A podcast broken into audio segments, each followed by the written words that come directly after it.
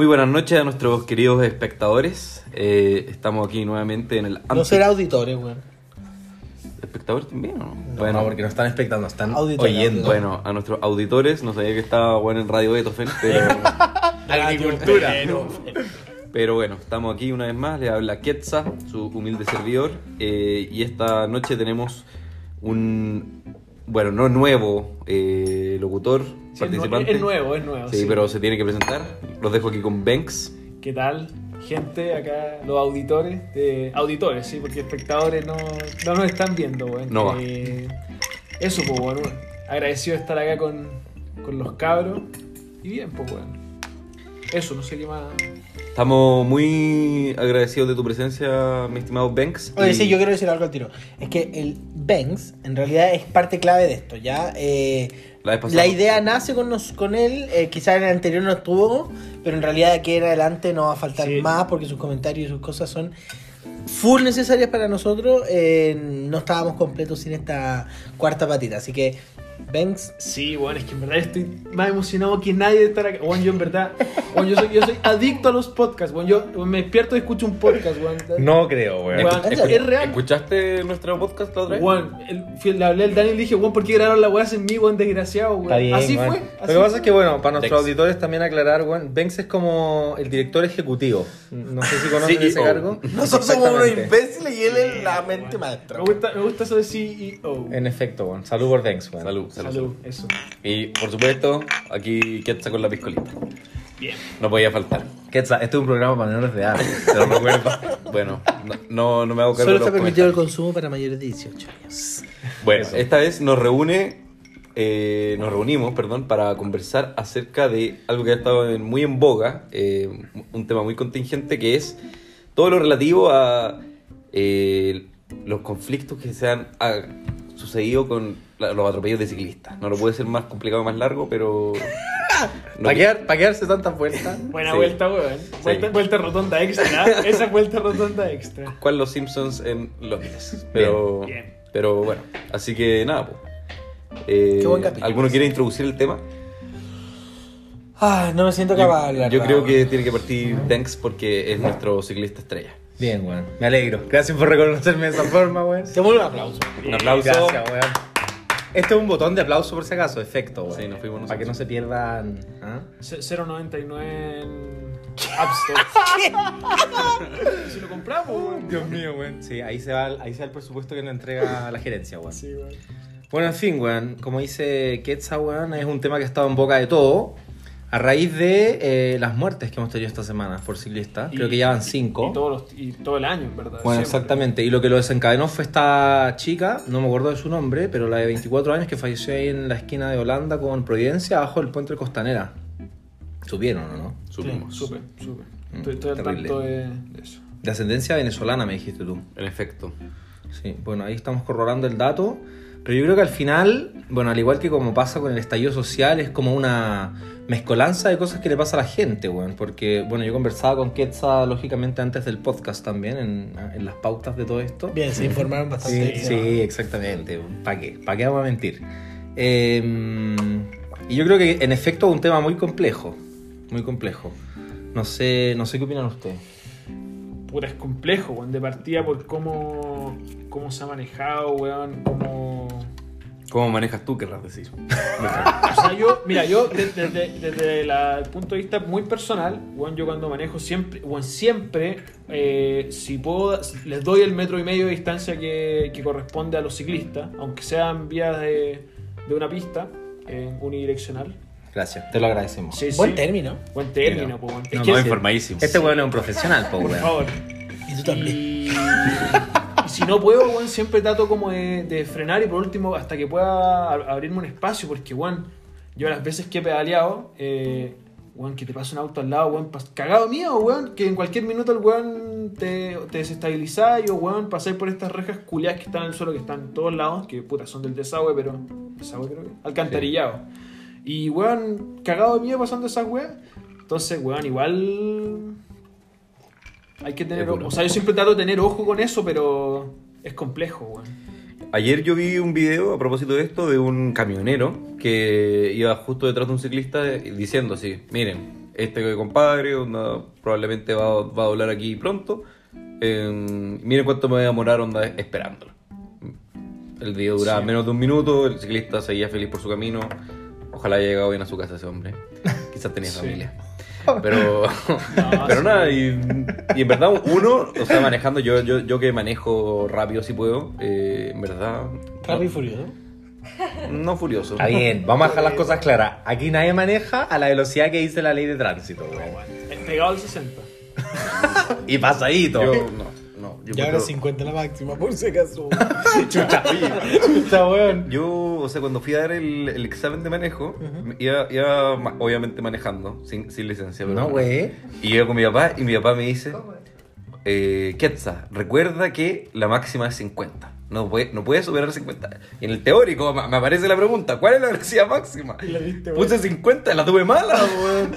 Si era, No. era 60. No, sí. Casi, No me, lo, casi me lo eché por culpa de mi papá. Bueno, en fin, weón, por cosas como esa, weón, uno cuestiona la legitimidad de la licencia en nuestro país, pues, weón. Absolutamente, absolutamente. Es más, o sea, yo creo que el, el conocimiento que se tiene de la ley de tránsito, si bien uno teóricamente por tener la licencia de conducir eh, debiera tener cier- cierto grado de conocimiento, en verdad yo creo que es casi nulo. O sea, primero, muy poca gente sabe cómo funcionan los autos. ¿Cuál es? Cuál es? Al final, estáis manejando un- una tonelada, una máquina, que... Bueno, todos sabemos, a, a- a 60 kilómetros por hora choca alguien y en verdad se murió nomás. Sí, bueno. No, sé cómo- no sé, no te podría decir los números exactos. Pero ¿En promedio que, cuánto pesa un auto? Puta, pesará una tonelada Una y media, tonelada media, Más o menos. Y bueno, o sea, 60 kilómetros, bueno, 90% de probabilidad de que muera. Y como al 50 creo que baja, bueno, a 30. Datos datos duros igual. Datos Oye, pero sé que yo quiero decir algo. Son como datos duros muy blandos así, sin, Sí, ningún, sí. sin ningún fundamento. No tenemos, no tenemos conocimiento ni estudio No, respecto a puta, lo buscaría, pero. Bueno, pero cuando Cada opinión podcast... dada en este programa es responsabilidad de cada uno. Sí. O sea, igual nosotros hacemos como una invitación a que la gente se, se informe. Nosotros como que planteamos la base, si quiere los datos, puta, a, mí no, a mí no me escuchan en mi Generamos mamá, cuestionamiento pero- en las personas. Sí, no. Bueno, está bien, Oye, espérate, lo que yo quería decir es que es interesante, o sea, no interesante en realidad. Esa es una palabra muy desvirtuada que he utilizado toda mi vida en mi escuela de artes visuales, así que perdónenme que la diga tanto. En fin, weón. Pero eh, es importante también cómo nosotros nos sentimos identificados con, con estas muertes en el fondo que se ha dado constante, que, que han pasado diariamente hoy día eh, con relación a los ciclistas. O sea, al menos los que estamos acá, hemos tenido algún acercamiento a esta disciplina de, en diferentes momentos, ¿cierto? Unos más deportivos, algo mucho más de medio de transporte, quizá. Yo fui Uno hace mucho De tiempo. ¿cachai? De trabajo también. Eh, al menos yo hace un tiempo que andaba en bicicleta muchísimo y ya, ya no tanto. Me vine a vivir acá a la punta del cerro y me puse guatoncito, la verdad. para que no tengan mucha expectativa ahí los, los oyentes. Pero eh, es importante como nosotros nos somos capaces también de sentirnos identificados con o hacernos o preocuparnos de algo que pase que generalmente que quizás no solamente vive en nuestro cotidiano. Y creo que a eso va un poco lo que estamos conversando hoy día, quizá para, para marcar un- un- un hito y decir, es importante que escuchemos esto, veamos lo que está pasando, hagamos algo al respecto y como se dio acá un poco quizá, desde nuestras propias prácticas en la conducción o cosas así, como son hábitos que quizás tenemos que cambiar para poder tener una mejor convivencia vial.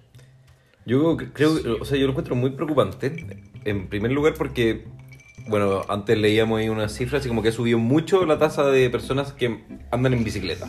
Probablemente asociado a lo que es el cambio climático, hay, hay un nivel de conciencia. Sí, pues, bastante, bastante mayor.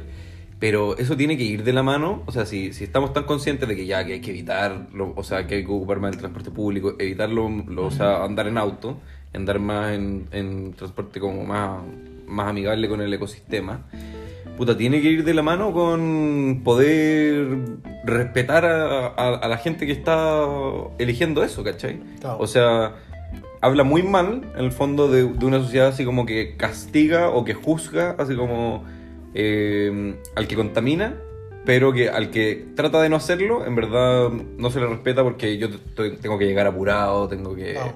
Habla como, yo creo como de un egocentrismo. Bueno, y no eso, y eso, y yo siento que eso responde no solamente como a nosotros mismos, sino que al mundo en el que nosotros vivimos. O sea, si sabemos que las estadísticas son esas, hay mucha mayor gente andando en bicicleta, ¿cachai? Se debi- debiese nuestra, nuestra ciudad adaptar a eso. ¿Cachai? Por ejemplo, no es coincidencia que esto esté pasando aquí y en otras partes del mundo y por ejemplo, no sé, en Barcelona decidieron cerrar 21 cuadras del centro justamente para solamente autorizar vehículos no motorizados como bicicleta y peatones. Entonces, el auto está perdiendo la cancha en el fondo y ahora debiésemos tener una adaptación hacia eso, ¿ya? Cuando hasta yo me, me ha pasado y es algo súper negativo que cuando uno se sube arriba de un auto se siente que el dueño de la calle y también como súper poderoso en esta como estructura metálica que Salgo para la calle y va. Pa, perdón. Ey, Salgo eh, para la calle sin ¿puedo hacer rumbo. una pregunta? Eh, no, miren, ella no está invitada. No, pero ¿ustedes creen que es un problema así como netamente del auto y del weón que maneja? ¿O es como un problema de planificación urbana? Yo- Porque yo- si estamos comparando ciudades como Barcelona, ¿cachai? Donde la pirámide de movilidad urbana está invertida, ¿cachai? Es como el problema es realmente como de los que manejan el auto Yo creo que son. o, o de la que eh, o que la ciudad está pensada como, ¿cachai? Como erróneamente. Bueno, no- espera, primero vamos a aclarar que estos son panelistas expertos que nosotros traemos a través del presupuesto que todos ustedes nos entregan. Así que muchas gracias por eso. les vamos Y a mandar ahora- una cuenta del Banco Estado, anoten por favor, cuenta Ruth. allá. Oigan, recuerden que al final, de, al final de cada capítulo sorteamos un premio especial, así que por favor sigan escuchando. Eso. Vex, ahora sí. Sí, yo quería decir que eh, desde mi no tan informado, eh, o sea, desde mi opinión no tan informada, pero lo que creo que podría ser uno de los principales factores que desencadena todo esto son dos cosas. Voy a traer hielo y una piscolita. Uno que eh, la ciudad no se encuentra con un diseño urbano como pensado en la movilización que compatibilice un poco los autos con las bicicletas o con los distintos medios de transporte que puedan haber, llámese motos, scooter también. Sí, porque- como amigables con el medio Claro, ambiente. porque también los scooters hoy en día podemos ver que agarran 50, 60 kilómetros por hora y si ponía eso al lado de un auto y se destabil- esas weas son más inestables que la cresta. O sea, no, Claro. no sé si se han subido un Lime o alguna de esas weas, yo Yo cagado. me he subido solo una y casi me morí. Claro, entonces yo No, creo que nunca. la ciudad no está pensada para, para eso y que también los trayectos que se dan dentro de la ciudad son muy, eh, son muy largos y no están como... eh, con una distancia Sí, sí, sí. como... No, no está pensado como para una ciudad de 15 minutos donde tú Claro, tu bici, en que, por te demoras ejemplo- 20 minutos, el transporte público. Exacto. ¿cachai? Entonces la persona que, por ejemplo, vive en Puente Alto, que tiene que recorrer siete comunas para llegar a su trabajo, lamentablemente en bicicleta se demora mucho y como y eso sumado a que la ciudad no está diseñada de la manera que se necesita para poder cumplir con esos trayectos, hace que sea una mezcla de factores que, que como que afecte el, el rendimiento de, de este trayecto, ¿cachai? Entonces Sí. a eso súmale el estrés del que va manejando que tiene dos horas y a, y a todo eso hace que sea como todo un conjunto que engloba el, el- como el caos vial que se da eh, en, en la ciudad. Oye, con lo que dice el Benja, o sea, el Benz, eh, quiero decir algo muy, muy exacto, y es que nuestra ciudad literalmente no está diseñada. No es que no esté diseñada para esto, para el ciclismo. No Para está nada. diseñada de ninguna forma. urbana. O sea, Sí. a mi parecer. Es Más bien. allá de las cuatro cuadras por cuatro cuadras que es nuestro centro de Santiago, que en algún minuto sí fue, pero en realidad... Cacha que yo ahora eh, tu- tuve que tomar un electivo de planificación urbana porque en verdad no estuvo bélica la toma de ramos, caí nomás ahí. Pero ha sido bien interesante porque partieron hablándonos así respecto. Ha sido. eh, trabajamos con pobladores, estaba bien choro. Em, pero onda. Nos mostraron un reportaje así como de los inicios coloniales de Santiago, donde en verdad, si bien existía el plano de Amero, por ejemplo, respecto a cómo se distribuyó la ciudad, ya estaba segregado. ¿Por qué? Porque a un lado del río Mapocho, o sea, la Riviera Mala, que se inundaba, puta, que tenía una serie de problemáticas incluso sanitarias, eh, ahí se iba a vivir la gente con menos recursos y al otro lado, la Ribera Buena, estaba, no sé, la gente, o sea, cierta aristocracia, mejores barrios, mejor acceso a una serie de, no sé, de servicios que de, de la época, digamos. Entonces, mm, bueno, eso se traduce en la segregación que, que vemos hoy día, o sea, es como una expresión más, y de, de cómo no se diseñó bien una ciudad. Y también respecto a la misma ciclovía, por ejemplo, porque si en el sector oriente, es verdad, faltan ciclovías, pero yo al lado de mi casa tengo por lo menos tres, pero una persona en Puente Alto o en la Florida, no sé, no tiene el mismo acceso que, que una persona del sector oriente, comunas del rechazo.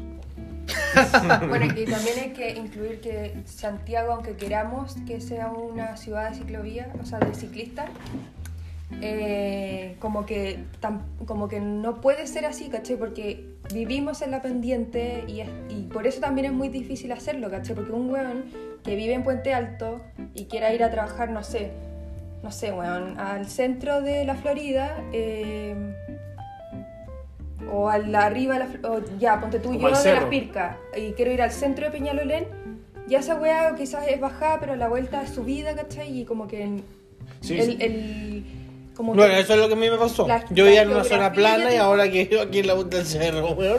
Bueno, no nos olvidemos que Chile también es el país con un índice de obesidad en adultos más Es por la importante Digamos, mundo. Ah, todo- todos bien, pues, bien deportivamente, todos fit, po, weón, por decirlo así. Oye, los holandeses son gordos. Sí, es que yo creo que eso igual es un gran problema. Porque No si sé. pensamos como. No hay nadie más gordo que los chilenos, El mi otro amigo. día veía un caso como de Friburgo, una ciudad que funciona bacán, es súper sustentable, donde es, es una ciudad de 15 minutos. Donde ¿Dónde la queda gente- Friburgo? Ah, en Alemania. Alemania. Eso. Dortmund, no, no sé, contando. Heidelberg más arriba. Yo conquisté- Ale- aquí, Alemania, a- por aquí. Bueno, gracias. Está dibujando un mapa por si acaso.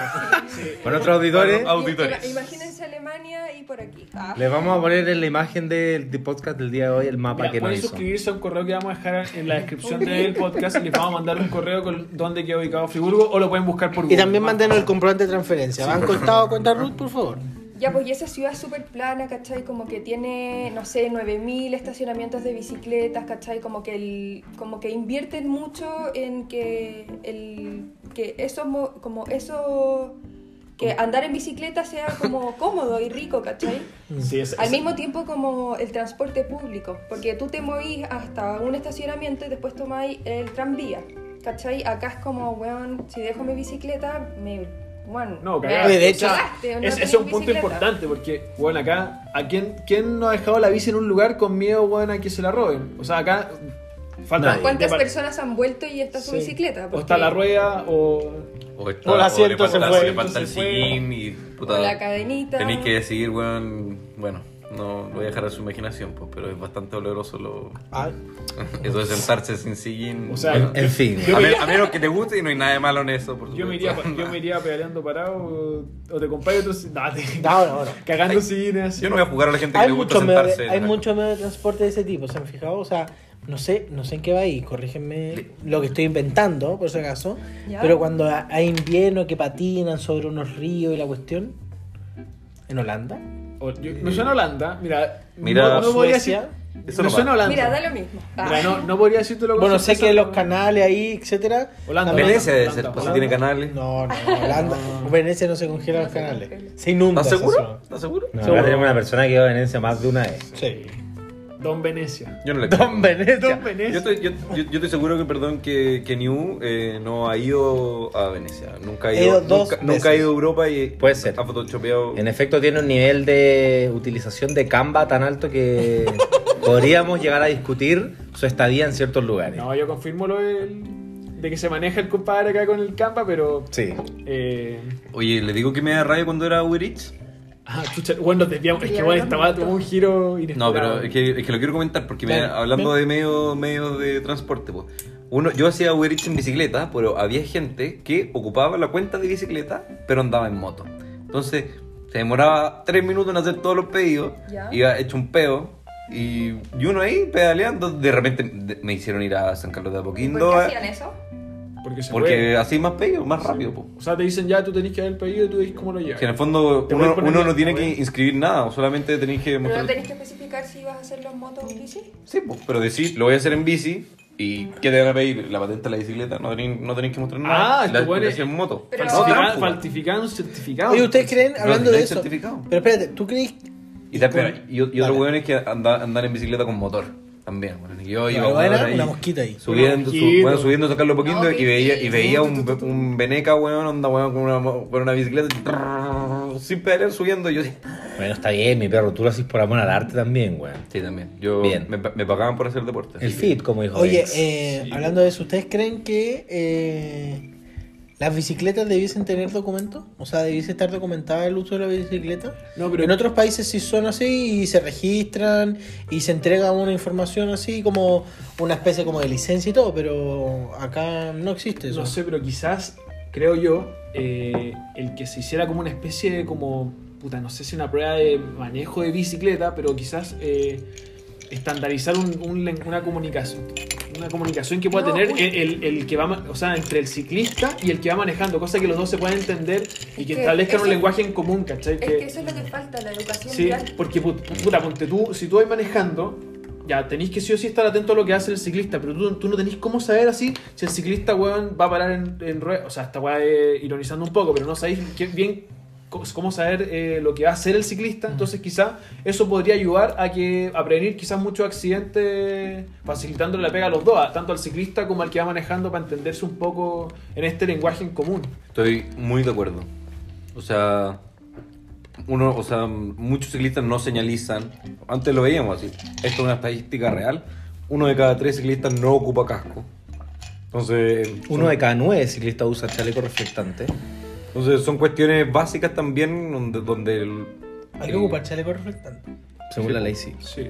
Según la ley de tránsito, tú tienes que usar Sí, luces adelante blanca o amarilla, atrás roja, chaleco reflectante y Hay que casco. hacer una prueba, ¿cachai? Como... O sea, no sé si una prueba, pero. si lo que queremos o es documentar. ese Yo soy el, el- yo soy lo malo de todas esas estadísticas. Andando en bici. Vos no usáis nada. Nada, ni casco, ni luces, ni Pero chaleco. yo- Me yo- alegro, Sí, me alegro que no te hayan atropellado Yo, cuando- yo cuando amigo. trabajaba ocupaba Sí, chaleco, sí. luces. Gracias por eso. Chaleco casco. y luces. Y casco, obvio. Pero cuando yo tengo, no sé, tengo que ir a hacer un trámite al lado de mi casa y no, no quiero ir caminando, no voy a ocupar el auto, no voy a ir en Uber. Me voy en, Bola me voy en bici, en la calle, sin casco, nada, así nomás. Fierro pelado. Yo nunca ando sin casco en toda mi vida. Sí. No, yo creo que sería una explica... Eso No, aporta. no sé si puedo decir que tengo el orgullo de que me han atropellado como 5S, pero debido a mis experiencias yo jamás salgo en mi bicicleta sin mi casco. Sí, está bien, bueno. Yo en verdad la cago en eso. No, pero sí, es, par- es parte del problema también. Me voy a ir de acá. Yo también creo que es parte del problema. Bueno, y, y- y también ahora mismo en la tarde conversábamos de las imprudencias también de ciertos ciclistas. De repente, weón, puta, saltan las weas y se te aparecen y... Puta, hoy día, pues, weón. Tú, tú ve- contabas. ve- veníamos en camino con, con Quetza. Y, weón, de repente, doblando por Bilbao hacia Padre Hurtado. Y de repente ya iba a doblar, eh, venía subiendo, iba a doblar a la derecha para tomar Padre Hurtado hacia el sur. Y bueno, de repente yo, obviamente miré, po- porque siempre miro antes de doblar por si viene alguien o va a pasar. Porque tú eres un excelente conductor. Sí, puta, yo. Conductor responsable, atento, a todo lo que atento a la Si vas a tomar, pasa las llaves. Suena chaqueteo esto, pero. No, no, real. Yo- Pero no lo es, pero no lo es. No, ma- maneja bien el Vex. Y Bien como el pico, pero ya. No, weón, weón, de repente sale un weón de la nada en bici, sin, bueno, sin casco, sin chaleco reflectante. Y el weón salta a la cuneta y se mete así como, como que fuera un peatón. Entonces, weón, yo le digo a Gonzalo así como, ¡qué chucha! Está bien, eh, por suerte iba atento y toda la wea, pero eh, me, me llamó la atención, weón, porque obviamente. No, no, no, no es por englobar, pero también uno se encuentra tanto como con conductores imprudentes, con ciclistas imprudentes. Obviamente, un ciclista que sea imprudente con uno es mucho menos. Es, es mucho. El impacto es mucho menor con que bueno, un, un automovilista sea imprudente con el ciclista, pues, bueno, porque es cosa de proporciones. Pues, bueno, el buen va en una bici que pesa que con cueva 13 kilos y el otro buen va en una con una tonelada. O sea, En efecto. puta, ¿de qué estamos hablando? Bueno, yo creo que, en fin, y, y- y al final a lo que va un poco esta conversación, es a, es a varios puntos. En primer lugar, lógicamente que hay una precariedad en la, en la educación vial y en la educación tanto de conductores automovilistas, conductores de moto, que no vamos a dejar de decir que también son bastante imprudentes, y asimismo ciclistas, conductores de, no sé, cicle- eh, bicicletas motorizadas, scooter, etcétera, lo que comentaba Benz también. Eh, y asimismo que también hay una falta, por así decirlo, de empatía con el resto de las personas. O sea, hay, muchos, hay muchas personas, bueno, está el, el típico que también fue un problema de atropellar y irse. No, esa weá es terrible. Em, Ese weón. Exactamente. Y yo creo que eso también es- tiene que ver con un nivel de empatía que, que de repente mucha gente como que se jacta de eso en nuestro país sobre todo y gritamos que Chile cambió, que Chile cambió, pero claro, a la hora de que atropellé a alguien, tú simplemente te das a la fuga, te hacía el weón y, Mm. y no pasa nada. Entonces, creo que es un problema que va más allá de, de leyes de tránsito, de la ministra, de si renuncia o no, de, de- de- de, no sé, de la planificación que tengamos como ciudad. Y yo creo que también tenemos que tratar de adecuarnos, lógicamente, a esas cosas que... Sí, nosotros, y nosotros tenemos que preocuparnos 100% de nuestro espacio, ¿cachai? De lo que nosotros hacemos, de lo que nosotros nos desenvolvemos. O sea, si nosotros podemos eh, modificar nuestro metro cuadrado que nos corresponde dentro de este espacio que, se llama, que hacemos llamar sociedad, que hacemos llamar comunidad muchas veces, nosotros vamos a estar generando un impacto y esperamos también impulsar a otras personas en su metro cuadrado también. Entonces tenemos que ser un- siempre agentes críticos con nosotros mismos para poder ser críticos con lo que pasa a nuestro alrededor. finalmente. Exactamente. Absolutamente. Solamente como anécdota final, un tío mío, cuando era muy, muy chico, muy chico, muy chico, vendía su bicicleta. Y Vendi- ¿Vendió su bicicleta? La vendía, la estaba vendiendo. Y de repente llega un compadre a comprársela, la ve, la revisa, le ve los frenos, toda la cuestión. Y el compadre de repente, mi tío era súper chico, y le dice, ¿la puedo probar?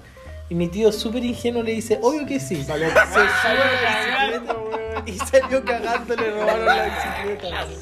Bueno, me alegro entonces que Ya saben, chicos. despidamos el podcast de esta semana con esta anécdota. Bueno. Buena anécdota. weón. Y bueno, si vas a tomar, pasa las llaves. Y si vas a vender tu bicicleta, asegúrate que el buen vuelva. Sácale el sillín por último. Así que eso. Así que eso. En fin. Muy buenas noches. Agradecemos a todos su escucha. El, el premio del sorteo va a quedar, yo creo que para otra vez. ¿no? Llegamos al principio del próximo podcast. O sea, cuando nos consigamos un auspiciador para esta weá, vamos a dar hartos premios. pero- Eso, y vamos a empezar a pagarle a nuestros panelistas. Muchas gracias por si acaso. Y Gracias a la rubia que asistió Sí, no. de imprevisto. Pero Sí. gracias. salud por eso. Así que eso. Y muy Hoy nos pasamos unos minutitos. Sí, Y- pero, pero está- tuvo había, la conversa. había sí. que hablarlo. Había que hablarlo. un poco más intenso también. Sí. Así que si maneja, respeta a los ciclistas. Y usted, si es ciclista, respeta a los peatones, por favor, también. que Y respete sus leyes de tránsito que le correspondan. Sí, no, y weón, un poco de calma, weón. Si por dos minutos que llegues más tarde a la casa no, no pasa nada. Edúquese weón. lo más que pueda. Oye, iba a decir lo Respete mismo, para que lo weón. respeten y que Dios nos ampare. Oye, weón.